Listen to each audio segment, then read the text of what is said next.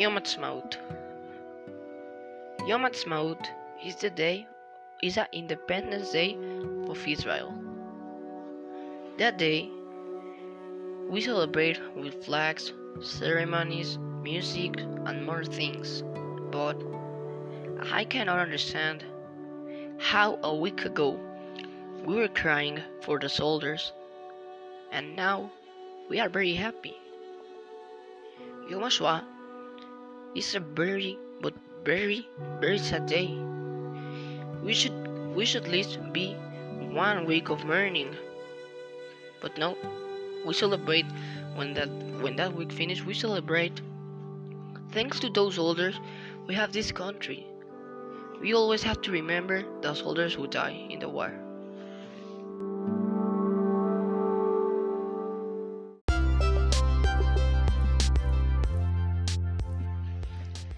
Hello, my name is Joe. This is my reflection of Anchor, the app that we use to make this podcast. Make podcast is very important for our education because there are people that they have the ability to speak and there are people that have the ability to say the things in the paper. So all the time we use the paper, but a lot not always we can express. So now they are giving us an opportunity to express in an in an app that is called Anchor, and it is very good because there, there here are people that they needed that they it is more easy to to them to express, not to write it. So Anchor is a very is a very good app because thanks to that there are people that they can express and then speak. So I want to keep using this app when we return to school.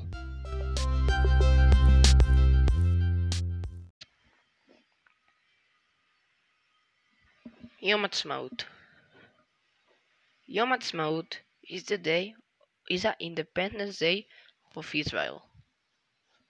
That day, we celebrate with flags, ceremonies, music, and more things.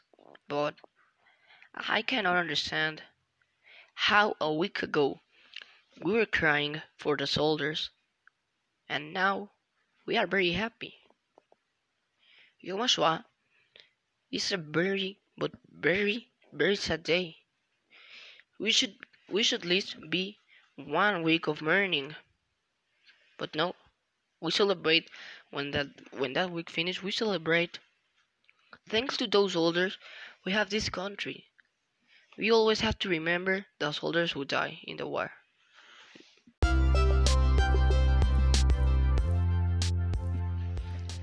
Hello, my name is Joe. This is my reflection of Anchor, the app that we use to make this podcast. Make podcast is very important for our education because there are people that they have the ability to speak and there are people that have the ability to say the things in the paper. So all the time we use the paper, but a lot not always we can express. So now they are giving us an opportunity to express in an in an app that is called Anchor, and it is very good because there, there here are people that they need it that they it is more easy to to them to express, not to write it. So Anchor is a very is a very good app because thanks to that there are people that they can express and then speak.